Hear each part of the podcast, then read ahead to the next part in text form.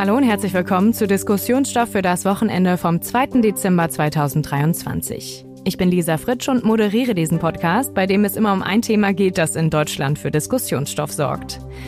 Witze über Minderheiten, Umbenennung von Mohrenstraßen oder wie jetzt letztens bei Wetten das von Rapperinnen erwarten, dass sie nicht gern in die Oper gehen.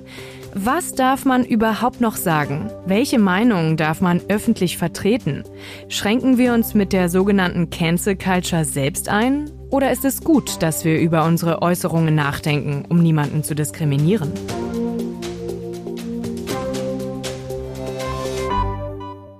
Am Ende blicken wir noch kurz auf ein aktuelles Thema, diesmal auf die Weltklimakonferenz in Dubai, wo an diesem Wochenende die ersten intensiven Verhandlungen stattfinden. Wir fragen, was bringt das? Aber dazu später mehr. Jetzt begrüße ich für die Diskussion erstmal T-Online-Chefredakteur Florian Harms. Hallo Lisa und an alle, die uns zuhören. Und Daniel Bax. Er sitzt im Vorstand der neuen deutschen Medienmacher, die sich für mehr Vielfalt in der öffentlichen Debatte und in den Medien einsetzen, unter anderem für Menschen mit Migrationshintergrund. Daniel, schön, dass du bei uns bist. Hallo, auch. Dankeschön. Ja, die Wetten, das Sendung am vergangenen Wochenende hat die Debatte darüber, was man heutzutage öffentlich sagen darf, wieder ins Rollen gebracht. Bevor ich gleich noch ein paar Zahlen nenne, erstmal eine schnelle Anfangsfrage an euch. Wie steht ihr persönlich dazu? Findet ihr, dass man heutzutage weniger sagen darf als noch, sag ich mal, vor fünf oder zehn Jahren? Würde ich so nicht sagen. Ich würde sagen, ähm, manches ähm, kann man heute nicht mehr so sagen, was man vor 10, 20 Jahren noch sagen konnte. Und dafür kann man andere Sachen sagen, die man vor 20 Jahren nicht hätte sagen können. Da gehe ich mit dir konform. Wir können uns ja später noch streiten über andere Punkte, aber das sehe ich auch so. Sprache entwickelt sich. Das war immer schon so. Und natürlich darf man heutzutage erstmal alles sagen, weil in Deutschland Meinungsfreiheit herrscht. Jetzt kommt dann die Einschränkung. Auch wir sollten uns natürlich Gedanken machen darüber, wie das ankommt bei unserem Gegenüber, was wir so sagen. Ja, und interessant ist dabei ja auch ähm, immer diese Komponente, ist es nur ein persönliches Gefühl oder zeigt sich das auch wirklich in Umfragen oder ist das irgendwie empirisch belegt? Und da habe ich mal nachgeschaut. Das Institut für Demoskopie Allensbach führt seit den 1950er Jahren eine Erhebung durch mit immer wieder der gleichen Frage. Und zwar, haben Sie das Gefühl, dass man heute in Deutschland seine politische Meinung frei sagen kann oder ist es besser, vorsichtig zu sein? Und wenn man zurückblickt, finden immer weniger Menschen, dass man seine politische Meinung frei äußern kann. Nur noch 48 Prozent im vergangenen Jahr gegenüber 63 Prozent vor sechs Jahren und 78 Prozent 1990. Ob man vorsichtiger sein muss, dieser Wert hat sich interessanterweise verbessert. Und zwar ist er von 2021 zum vergangenen Jahr von 44 auf 37 Prozent gesunken. Ich glaube, das hat aber auch so ein bisschen mit der Impfpflichtdebatte zu Corona-Zeiten zu tun. Aber ja, nur noch 48 Prozent finden, dass man seine politische Meinung noch frei äußern kann. Trotzdem erschreckende Ergebnisse, oder? Auf jeden Fall. Man muss dann wissen oder fragen, was genau glauben die Leute nicht mehr sagen zu können. Also sicher, Gesellschaft verändert sich und das führt auch zu Verunsicherungen, weil man manches, was man gewohnt ist, äh, vielleicht zu sagen, plötzlich in Frage gestellt wird. Das heißt, ähm, wir sind hier auch zwei ältere weiße Männer, so. Äh, was wir vielleicht vor 20 Jahren noch als Herrenwitz durchging, das wäre halt einfach nicht mehr üblich, das im Arbeitskontext zu sagen, weil einfach viel mehr Frauen mit am Tisch sitzen und sagen, das möchten sie sich nicht gefallen lassen. So, also das heißt, äh, auch die Arbeitswelt hat sich geändert, das gesellschaftliche Umfeld hat sich geändert. Und insofern sind, werden bestimmte Witze, die Thomas Gottschalk vielleicht vor 20, 30 Jahren gemacht hat, die im Fernsehen gelaufen sind, einfach nicht mehr witzig gefunden. Und das verunsichert den Herrn natürlich. Und ich glaube, das ist ein guter Punkt, denn du sprichst ja da die eine Seite dieser Debatte an. Also es gibt bestimmte Sprüche, vermeintliche Witze, Diffamierungen, die werden heutzutage einfach nicht mehr akzeptiert. Ich erinnere mich, in meiner Kindheit hat man auf der Straße noch von sogenannten Spaghettifressern gesprochen. Damit waren italienische Gastarbeiterkinder genannt. Das geht so heute nicht mehr und das ist auch völlig in Ordnung, weil es ist wirklich eine Beleidigung und so könnte man weitergehen. Dafür gibt es heute eine viel stärkere Sensibilität Sensibilität gut so. Wir sollten diese Begriffe nicht einfach untadelig verwenden. Jetzt gibt es die andere Seite der Debatte und das ist die, und da hast du gerade, finde ich, völlig zu Recht die Corona-Zeit angesprochen, Lisa, dass viele Menschen den Eindruck haben, wenn ich mich mit meiner Meinung gegen den Mainstream stelle, dann werde ich gecancelt. Also wir hatten das bei der Impfdebatte. Dass Impfgegner den Eindruck hatten, wenn sie ihre Entscheidung, sich nicht impfen zu lassen, öffentlich machen, dann werden sie niedergeschrien und niedergeschrieben von den Medien und eben im privaten Kontext auch ausgegrenzt. Und da muss man schon sagen, dass durch die Entwicklung unserer Gesellschaft, vor allem auch die Rolle der sozialen Medien, wo halt permanent Geschrei ist und jedes kleine Fürzchen, Entschuldigung, schon gleich zu einem Riesending aufgeblasen wird, diese Debatte vergiftet worden ist. Und das setzt vielen Menschen sehr zu. Ja, die sozialen Medien sind auf jeden Fall ähm, ein Grund, glaube ich, auch, dass wir das irgendwie nochmal mehr wahrnehmen alles. Trotzdem hat uns aber das Internet eben auch die Freiheit gegeben, uns so frei zu äußern, wie wir nicht können und auch so anonym zu äußern, wie wir vorher nie konnten. Das stimmt und ähm, manches ist auch nicht so neu, wie es einem erscheint. Also äh, in den 80er Jahren, die Älteren werden sich erinnern, gab es schon die Theorie von der Schweigespirale, dass ähm, bestimmte Meinungen in der Öffentlichkeit äh, nicht besser gesagt werden sollten. Äh, weil eben der Mainstream die ablehnt. Und damals wurde der Mainstream auch schon links verortet. Komischerweise hat die Union die letzten 20 Jahre doch sehr viel mitregiert. Also so ganz äh, an den Rand gedrängt worden kann sie nicht sein. Ähm, also das heißt, das Gefühl, dass man seine Meinung nicht sagen kann, das, ähm, das gab es schon immer. Das hängt auch immer wirklich vom Kontext ab, mit wem man am Tisch sitzt oder mit wem man sich unterhält. Und deswegen fand ich auch bei Thomas Gottschalk ein bisschen fragwürdig diese Idee, dass man im Fernsehen genauso spricht wie zu Hause. Also die meisten Menschen, die ich kenne, sprechen zu Hause wahrscheinlich doch ein bisschen anders oder fühlen sich freier, ähm, bestimmte Sachen zu sagen, als in der Öffentlichkeit, wo sie gar nicht wissen, mit wem sie in Kontakt sind und wer ihnen gegenüber sitzt und der vielleicht durch bestimmte Sachen, die man zu Hause sagen würde, ja, sich äh, verärgert fühlt oder so. Deswegen ein Unterschied zwischen privatem Gespräch und öffentlichem Gespräch gab es schon immer. Nur eben, es gab früher öffentliche Räume, da waren Männer unter sich oder da gab es keine Minderheiten. Jetzt sind Minderheiten lauter geworden und stellen bestimmte Sachen in Frage. Und ähm, also die Frage, ob man mehr oder weniger sagen darf als früher, ist eine Frage der Perspektive. Früher hätte man vor 20 Jahren vielleicht nicht sagen können, welche sexuelle Orientierung man hat, wenn man nicht heterosexuell war. Seit Wovereit, der gesagt hat, das ist auch gut so, dass ich schwul bin, mhm. ähm, ist das irgendwie enttabuisiert. Und so gibt's andere Bereiche. Leute beschweren sich und sagen, sie finden das sexistisch oder rassistisch, bestimmte Sachen. Und die sind lauter geworden. Und die haben das Gefühl, sie können jetzt mehr sagen als vorher. Mhm. Vorher hat man das nicht gehört. Vorher war das nicht opportun, das zu sagen. Jetzt wird das gesagt. Das ist dann der Gegenwind, der wieder andere Leute verunsichert und sagt, oh Gott, ich darf noch nicht mehr mehr Zigeunerschnitzel sagen, so.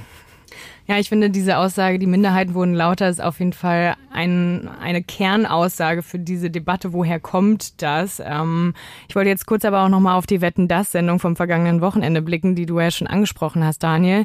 Da gab es ja einmal den Vorfall von Rapperin Shireen David, dass Gottschalk sowas sagte wie, ja, hätte ich ja nicht gedacht, dass du Opernfan bist. Darüber regten sich einerseits die Leute in sozialen Netzwerken auf und kurz danach hat er die nächste Wette von zwei jungen Frauen mit einem Gabelstapler angekündigt. Und als die beiden dann auf die Bühne kamen und alle Gäste auf der Couch begrüßten, teilweise auch umarmten, bettelte Thomas Gottschalk dann auch noch nach einer Umarmung. Wir hören kurz rein.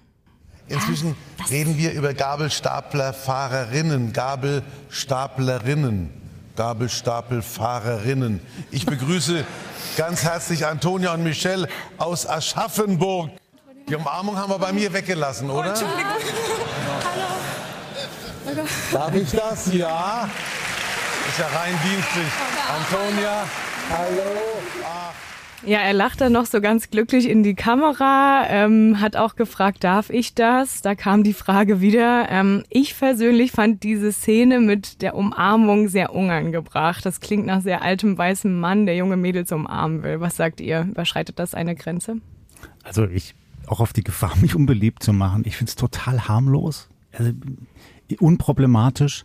Und das, was er da persiflierend auf die Spitze bringt mit seiner mokanten Bewerbung über GabelstaplerfahrerInnen, das finde ich trifft ins Schwarze. Denn diese ganze Gendersprachdebatte hat dazu geführt, dass sich das in eine absurde Dimension entwickelt hat. Ich sehe das wirklich so. Und die haben ja auch schon in diesem Podcast und auch im Tagesanbruch immer wieder thematisiert, dass wir bei T-Online aus guten Gründen keine Gendersprache verwenden. Und ich auch den Eindruck habe, das ist die falsche Debatte. Also das hilft uns nicht, wenn wir anfangen, jetzt in absurden Formulierungen unterwegs zu sein. Das hilft der Gleichberechtigung nicht und auch der Sensibilisierung nicht. Das ist aber meine Meinung als alter weißer Mann, Lisa. Was sagst du, Daniel? Ja, also ich finde das Beispiel Thomas Gottschalk und diese Umarmungsgeschichte zeigt eben, dass es auch ein Generationenkonflikt ist. Natürlich, dass Thomas Gottschalk sich dabei gar nichts gedacht hat und wir auch das relativ harmlos finden, aber für jüngere Frauen ist das ein No-Go. Ähm, und ähm, ja, genau. die sagen das dann auch ähm, und damit muss man sich halt auseinandersetzen und ähm, da kann man nicht mehr eben unwidersprochen bestimmte Sachen von sich geben und ähm, mit dem Gendern niemand ist ja gezwungen, das zu tun. Das ist ja auch so eine Quatschdebatte. Also, und wer das tut, nimmt natürlich in Kauf oder läuft Gefahr, dass man ihn dann manchmal nicht so gut versteht. Das ist mhm. auf Kosten der Verständlichkeit eine Sprachübung, die man macht, um darauf hinzuweisen, dass oft Frauen äh, eben in der Sprache mit gemeint werden, aber nicht vorkommen. Mhm. Und äh, deswegen, wenn man das mal umdreht, äh, die neuen deutschen MedienmacherInnen nennen sich auch so mittlerweile. Ähm, ich fühle mich mitgemeint. Nicht jeder tut das und deswegen kann man es auch lassen, wenn man es nicht möchte. Ähm, wir haben ja den gegenläufigen Trend, dass eben dann manche Parteien eben ein Genderverbot fordern, mhm. wie in manchen Behörden dann auch umgesetzt wird weil sie diese alte Ordnung aufrechterhalten wollen. Das ist eine Geschmackssache, das muss man von Fall zu Fall regeln. Ich finde, das kann man nicht mit Zwang lösen. Das finde ich sehr gut, dass du das sagst, nicht mit Zwang lösen. Denn ich habe schon den Eindruck, dass relativ viele Menschen der Bevölkerung den Eindruck haben, sie sollen irgendwie erzogen werden. Weil jetzt beispielsweise die Sprecherinnen im Radio oder im Fernsehen jetzt alle anfangen, diese recht komplizierte und schwerer verständliche Gendersprache zu verwenden. Und da kann man schon mal äh, an die Decke gehen, ja, weil man den Eindruck hat, das ist nicht mehr einfach, das ist nicht mehr die Sprache, die ich gut verstehe, die ich selber verwenden werde. Warum machen die das? Ich muss die doch durch meine Gebühren bezahlen, die sollen aufhören so. Und da habe ich ein Verständnis für. Nochmal zurück zu dieser Umarmung, weil das wirklich eine wichtige Szene ist, Lisa. Ich würde jetzt auch sagen, auch gerade Männer, die ja häufig als vielleicht übergriffig wahrgenommen werden, sollten sich sehr genau überlegen, wie sie auch das auf das andere Geschlecht zugehen. Und ich würde jetzt auch niemals irgendwie hier durchs Büro laufen und alle umarmen, ja. Das ist aber was anderes, glaube ich, als diese Rolle, die Thomas Gottschalk einnimmt als Talkmaster bei Wetten das. Weil der immer schon auch damit gespielt hat und sich selbst karikiert hat in dieser Rolle. Und weil er als Talkmaster natürlich seine Gäste auch immer mit Küsschen links, Küsschen rechts begrüßt hat. Das ist eine Rolle, die der da spielt. Und insofern nimmt er sich selber auch ein bisschen damit jetzt auf den Arm. Mhm. Ich kann das verstehen, dass man das vielleicht nicht will. Dann kann man das ja vielleicht auch thematisieren und kann das auch abweisen. Okay. Aber man sollte es jetzt nicht so überhöhen und den Eindruck vermitteln, so dem wird da jetzt was verboten. Ja, ich finde auch viele Sachen, die man ihm vorgeworfen hat, da denkt man nur so, ach, meine Güte. Aber bei dieser Szene hat man halt auch wirklich in den Augen von diesen beiden jungen Frauen gesehen, Ugh, die wollten das. Das nicht. muss okay. jetzt ja, nicht gut, okay. sein. Klar, dann war es halt auch schon zu spät. Ähm, aber ja, kommen wir mal zu einer anderen ähm, Situation, auch ähm, nochmal bei Wetten das. Und zwar gab es noch eine Aussage von Thomas Gottschalk gegenüber dem Kandidaten der Kinderwette, der im Rollstuhl sitzt, weil er da sagte, du bist im Rollstuhl, aber du bist ein aufgewecktes, lustiges Kerlchen. Der österreichische Behindertenrat kritisierte diese Herabstufung, denn es sollte ja klar sein, dass Menschen im Rollstuhl lustig und aufgeweckt sein können. Läuft hier die Grenze des Sagbaren? Er hat es ja gesagt und ähm, dann gab es Kritik daran. Das passiert, wenn man in den Medien was sagt. Und ähm, tatsächlich fällt uns das vielleicht gar nicht auf, aber aus Behindertenperspektive hat Gottschalk da einen Gegensatz konstruiert. Man, kann, ne, man ist aufgeweckt, obwohl man behindert ist. Das ist, hat überhaupt nichts miteinander zu tun. Das fällt uns nicht auf, weil wir nicht betroffen sind. Deswegen verstehe ich aber, dass es jemand anderes, der betroffen ist, dass dem das auffällt und dass sich da Leute dann die Reaktion zurückgeben. Das ist ja noch kein Verbot. Das ist ja, aber man merkt eben, Gottschalk 12 Millionen Zuschauer. Viele verbinden damit die gute alte Zeit, die gute Fernsehzeit. Der ist halt, wirkt auch ein bisschen auf zur Zeit gefallen mit bestimmten Sachen, weil er dafür keine Sensibilität mehr hat. Das heißt, jemand, der so populär ist und der auch deswegen so beliebt ist, weil er auf der Bühne so spricht wie zu Hause, wie ihm der Schnabel gewachsen ist, ist aber eben jemand, wo andere jüngere Leute heute sagen, Also ich finde das nicht mehr cool. Hm. Ich glaube, ich täte mich sehr schwer zu beantworten, ob das die Grenze sein sollte. Ich glaube, das sollte ich auch gar nicht beantworten, sondern das sollte der Betroffene, also in dem Fall wirklich der Behinderte oder der Behindertenrat, wie in dem Fall, beantworten. Und die können das viel stimmiger rüberbringen. Haben sie ja auch gemacht. Ja. Und dann muss man diese Kritik auch ernst nehmen, sagen, gut, dann war das daneben. So. Auf der anderen Seite müssen wir auch aufpassen, dass alles, was irgendwie lustig ist, auch Satire, nicht zurecht gecancelt wird und alles nur noch politically correct ist. Mhm. Ja? Satire muss böse sein, muss auch verletzen dürfen. Man muss sich auch mal lustig machen über Minderheiten. Nur darf das halt nicht eine diffamierende Form annehmen so dass die Betroffenen nicht nur den Eindruck haben, es wird hier nur mal durch den Kakao gezogen, sondern ich persönlich sollte beleidigt werden. Das darf nicht passieren. Ja, ich habe letztens war ich bei meiner Cousine zu Besuch, die hat zwei Jungs im Teenageralter und die haben beide halt ähm, sich irgendwie ein bisschen ja gestritten und irgendwie gesagt, ah, du bist so schwul. Ne? Also dieses Wort mhm. schwul halt auch als ähm, Beleidigung, als Herabstufung. Schwule Menschen sind nicht so stark, was weiß ich das ist eigentlich auch so eine Sache. Ja, das erinnert mich auch wieder an meine Kindheit. Da war das auch gang und gäbe, ne? was ich gerade auch schon erzählte. Und da gab es noch ganz andere Begriffe. Ich finde, es geht auch gar nicht darum, Leute zu belehren oder zu, zu maßregeln, sondern es geht darum, zu hinterfragen und ähm, sich selbst auch zu hinterfragen, äh, um sensibel zu sein an der, an der Stelle. Wie gesagt, es wird immer auch ein Publikum geben für Witze, die andere als diskriminierend empfinden. Und ähm, das wird sich nicht verhindern lassen. Aber eben die Minderheiten haben auch nicht immer recht mit der Kritik, aber dass man ihnen zuhört und drüber nachdenkt, ich finde, das ist schon ein Fortschritt. Das ist auch noch ein wichtiger Punkt. Denn häufig, wenn sowas passiert und dann melden sich Menschen und sagen, das geht ja gar nicht, tun sie das in den sozialen Medien. Und da kocht dann sofort die Empörung hoch. Da kann man sich ja dann gar nicht mehr drüber austauschen in einem halbwegs vernünftigen Ton, sondern es wird sofort gegiftet. Hier das eine Lager, da das andere Lager und beide Lager schreien sich nur noch an, statt miteinander zu reden. Mhm. Also ein Teil des Problems ist der Kanal, in dem das dann alles besprochen wird. Und dann setzt man ja noch einen drauf, weil dann kommen Medien und sagen, ja, hier das Netz empört sich über, ja, und machen lange Artikel, wie das Netz, also das Internet, sich über Herrn Gottschalk empört. Und das ist ja Quatsch, weil das sind alles nur winzige Blasen. Was meinst du mit dem, der Kanal ist das Problem? Also ist die sozialen Medien. Offen? Ja, die, ja, beziehungsweise es ist einmal unreglementiert und es fördert nicht den Dialog, mhm. sondern das Übereinanderreden. Ja, mhm. das ist ja ein Teil des Problems. Mhm. das fällt mir immer wieder auf, egal ob jetzt auf Twitter, heute X genannt, oder Facebook oder Instagram. Man redet eher übereinander und häufig einander vorbei, statt dass man sich wirklich austauscht und die Argumente der Gegenseite hört, annimmt und ein eigenes Argument dagegen gibt.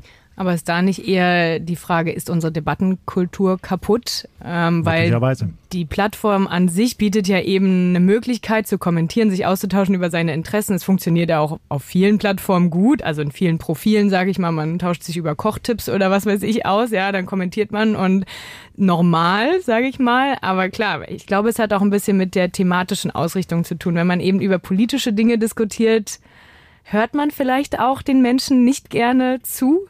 Es ist schon auch der Kanal, Lisa, weil der Gegenüber sitzt einem eben nicht gegenüber. Mhm. Ja, wir sitzen jetzt hier an einem kleinen Tisch zu dritt zusammen. Da rede ich anders, als wenn ich irgendwo was reintippe in mein Handy und das in die öffentliche Sphäre blase. Und es ist halt anders. Früher hat man die Diskussionen am Stammtisch in der Kneipe geführt. Ja, da, da war man, unter sich. Da war man unter sich. Ja, das gut, ist okay. natürlich, und das ist der Punkt. Also die sozialen Medien haben Minderheiten die Möglichkeit gegeben, ähm, lauter, zu lauter zu werden und gehört zu werden. Und man darf aber natürlich dann diese, diesen Hallraum der sozialen Medien nicht verwechseln mit der breiten Öffentlichkeit. Das heißt, es hat Vorteile, auch Redaktionen sind teilweise sehr geschlossene Gesellschaften gewesen. Männliche Chefredakteure sind bis heute noch die Norm und wir haben uns gegründet als Verein, weil wir der Meinung waren, dass die Vielfalt nicht angemessen abgebildet ist in vielen Redaktionen. Das heißt, soziale Medien sind da auch ein Mittel gewesen, um Gehör zu finden. Hm. Heißt aber eben auch, dass ähm, diese Debatte woanders geführt werden muss. Die sozialen Medien sind auch der Raum natürlich, wo Rechthaberei und eben dieses sich anschreien leider Einzug gehalten haben und auch sehr dominant sind. Das heißt, es braucht andere Räume, wo diese Debatten dann geführt werden können, meiner Meinung nach. Andere Räume und vielleicht auch eine etwas andere Kultur, oder? Also mhm. Also bevor man immer gleich losschreit und sich empört über jedes Fitzelchen, soll man vielleicht erstmal in sich gehen und fragen, ist das jetzt wirklich angemessen, dass ich mich hier so empöre? Es kommt ja auch immer darauf an, ähm, muss man denn seine Meinung überall breitreten? Muss man nicht. Also ich bin zum Beispiel jemand persönlich, ich überlege mir genau, wo ich kommentiere. Es gibt ja auch wirklich Leute, die sind entstanden oder deren Brands, Marken sozusagen sind entstanden, weil sie halt immer krasse Kommentare überall drunter setzen. Und andererseits läuft man so Gefahr eines Shitstorms, wenn man seine Meinung in der Öffentlichkeit preisgibt und sogar selbst eine Person der Öffentlichkeit wird dadurch. Ja, da braucht man auch einfach ein dickes Fell. Ja, guck mal, und den Gipfel dieser Entwicklung haben wir gerade bei dem Prozess in Leipzig gesehen. Gil Offerem, hm. ja, wo jemand seine Präsenz in den sozialen Medien missbraucht hat, um jemand anderen zu schaden, von dem er sich irgendwie ungerecht behandelt fühlte, also von diesem Hotelmanager. Und dann hat er einen Vorfall konstruiert und sich zurecht gelogen und seine öffentliche Wahrnehmung in den sozialen Netzen genutzt, um sich zu rächen. Mhm. So, das ist sozusagen die absurde Spitze dieser ganzen Entwicklung. Das ist ein Beispiel für, auch wenn man einer Minderheit angehört, dass man nicht immer mit seiner Kritik recht hat. Das heißt, das muss eben auch immer alles äh, nüchtern analysiert und diskutiert werden können, um dann zu, zu dem Befund zu kommen, ähm, was da eigentlich passiert ist oder ob das die Kritik angemessen war. Die Kritik, dass er offensichtlich antisemitisch behandelt worden ist, war offensichtlich nicht zutreffend. So, die er zwar bei den Medien, sozialen Medien lautstark geäußert hat und auch viel Zuspruch bekommen hat, aber wie wir jetzt sehen, war das gelogen. So. Das kann passieren. Das heißt nicht, dass es nicht äh, Grund genug äh, gibt, da auch sensibel zu sein und eben darauf zu achten und das ernst zu nehmen, wenn das kritisiert wird. Aber der Fall zeigt eben, es ist halt kompliziert und soziale Medien sind nicht immer der richtige Raum dafür, um das dann zu diskutieren. Ja, ich glaube, bei dem Fall ist es aber auch nochmal eine Schippe mehr drauf, weil er halt wirklich gelogen hat. Ähm, also da geht es halt darüber hinaus, einfach seine Meinung zu äußern, wenn die eben aneckt oder Klar. nicht. Ja, und damit bedanke ich mich jetzt erstmal hier an dem Punkt ähm, fürs Gespräch. Wir schauen, wie angekündigt, gleich noch auf ein aktuelles Thema kurz. Ähm, um das nochmal ein bisschen zusammenzufassen. Wir hatten einerseits die Aussage, Minderheiten werden lauter.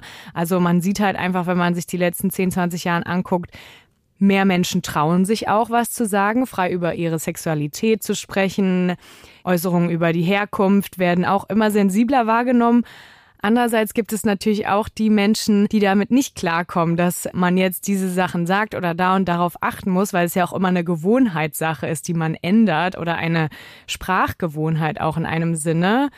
Und das ist natürlich auch schwer für Menschen und führt auch wiederum zu Konfliktpotenzial. Wir hatten auch noch die Herleitung von dir, Daniel, Generationenkonflikt. Also es hatte auch oft damit zu tun, dass es jetzt einfach eine komplett andere Generation ist, umgeben von den sozialen Medien, vom Internet. Und auch die Debattenkultur ändert sich dadurch. Und damit schließen wir dieses Thema und ich bedanke mich nochmal herzlich bei dir, Daniel Bax von den neuen deutschen Medienmachern. Vielen Dank und tschüss. Dankeschön für die Einladung. Ja, kommen wir jetzt zu unserem zweiten Thema. Am Donnerstag hat die Weltklimakonferenz COP28 begonnen. Rund 70.000 Vertreter diskutieren in Dubai die nächsten zehn Tage darüber, wie wir die Erderwärmung eindämmen können und wie der Ausstieg aus Kohle, Gas und Öl weltweit gelingen kann. Florian, was bringt das? Also grundsätzlich ist es gut, dass wir uns wieder intensiver mit dem Klimaschutz beschäftigen. Der ist nämlich zu kurz gekommen angesichts der vielen Krisen der vergangenen Monate. Aber die Art und Weise, wie das jetzt getan wird, ist schon kritisch zu betrachten. Du hast ja gerade gesagt, 70.000 Menschen kommen darunter. Ähm, finden die dann wirklich eine entsprechende Lösung, die so einen Aufwand rechtfertigen würde? Da bin ich echt skeptisch. Ja, und alleine aus Deutschland 250 Regierungsmitarbeiter, da gab es ja auch diese Woche Kritik, das ganze Geld für all die Flüge und so weiter. Ähm, aber was meinst du nochmal konkret mit deiner Kritik? Ich kritisiere vor allem, dass auf diesen Klimakonferenzen sich ein Muster herausgebildet hat. Das sieht ungefähr so aus, man kommt zusammen, dann gibt es überraschend Einigungen, man findet irgendwie zusammen. Das ist auch gut und richtig, weil das anders ist als auf früheren Konferenzen, die häufig dann gescheitert sind. Also der Druck ist da, die Staaten wissen, sie müssen liefern. Die große Frage kommt danach. Hm. Wird das wirklich realisiert, was man da beschlossen hat, was man umgesetzt hat? Und da kann man eben sagen, überhaupt gar nicht. Wir erinnern uns an die Klimakonferenz in Paris 2015. Da haben die Staaten sich verpflichtet, das 1,5 Grad Erwärmungsziel anzustreben und einzuhalten. Nach allem, was wir jetzt getan haben, werden wir bei 2,9 Grad rauskommen, fast drei Grad. Das wird uns eine andere Welt hinterlassen. Ja, aber zum Beispiel in Deutschland haben wir jetzt ja auch gerade eine aktuelle Krise, sag ich mal. Das Loch im Haushalt wirkt sich ja besonders eben auf diese Investitionen für Klimaschutz aus. Meinst du denn, dass das Auswirkungen hat auf Deutschlands Präsenz vor Ort und auch die Entscheidungen, die wir dort treffen? Ja, zweifellos. Die Welt schaut sehr genau darauf, was Deutschland tun kann. Und wir haben eine wichtige Rolle beim Klimaschutz. Wir werden als Pioniere und Vorreiter wahrgenommen. Deutschland hat in den vergangenen Jahrhunderten seit der Industrialisierung massiv beigetragen zum insgesamt CO2-Ausstoß auf der Welt und damit zur Verschmutzung des Klimas. Deutschland ist aber wegen seiner vielen Ingenieure und seiner fortschrittlichen Technologien und auch seiner wirtschaftlichen Potenz in der Lage, jetzt neue Wege zu beschreiten und anderen Staaten ein Vorbild zu sein und vielleicht sogar zu helfen. Aber wie ist es dann zu rechtfertigen, wenn wir hier gerade mit unserem Haushalt 60 Milliarden Euro Loch haben, ein Problem haben, dass ähm, jetzt die erste Nachricht, die kam am Donnerstag, 100 Millionen für arme Länder ist? Ja, Lisa, das sind langfristige Zusagen. Also dieses Geld muss ja jetzt nicht sofort an heute oder morgen bereitgestellt werden, sondern mittelfristig in den nächsten Jahren. Und das passiert auch aufgrund eines massiven Drucks der Schwellen- und Entwicklungsländer, die mit einigem Recht sagen, ihr entwickelten Länder, ihr Industriestaaten, ihr habt eben jahrelang auf Kosten des Weltklimas euch entwickelt auf einen sehr hohen Wohlstand hin. Was ist denn jetzt mit uns? Wir wollen das auch haben. So, und wenn wir das nicht dürfen, weil dann sonst eben das Klima final kippt, dann müssen wir irgendwas anderes davon kriegen und ihr müsst uns einen Teil dieser wichtigen Transformation bezahlen. Und die Summen, die dort in Rede stehen, sind vielfache Milliardensummen. Also da bräuchte es wahrscheinlich über 100 Milliarden und vieles, vieles mehr noch. Insofern ist die Summe, die jetzt zugesagt worden ist von den Vereinigten Arabischen Emiraten und von Deutschland, gesamt 200 Millionen, eher ein Tropfen aus den heißen Stein.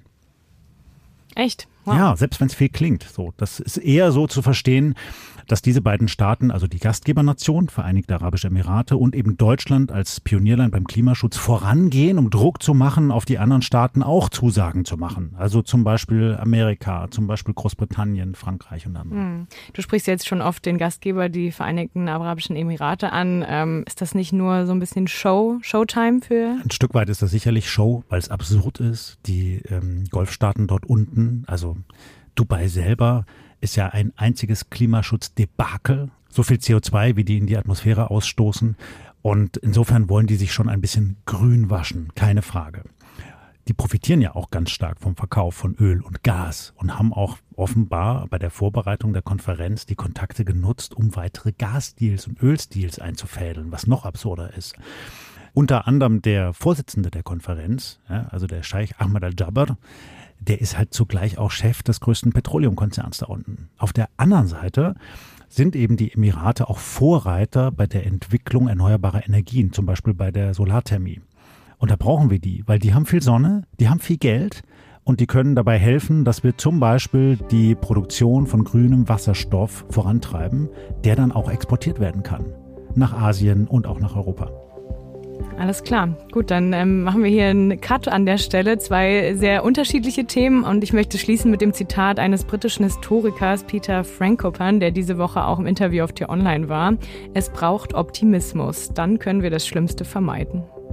Und damit danke ich dir, Florian, für deine Einordnungen und Ihnen da draußen fürs Zuhören. Anmerkungen oder Fragen können Sie uns gerne an podcasts.t-online.de schreiben. Und um keine Folgen unseres Podcasts zu verpassen, abonnieren Sie Diskussionsstoff in der App, mit der Sie Podcasts hören. Damit wünsche ich Ihnen ein schönes Wochenende. Tschüss. Tschüss, bleiben Sie optimistisch und uns gewogen.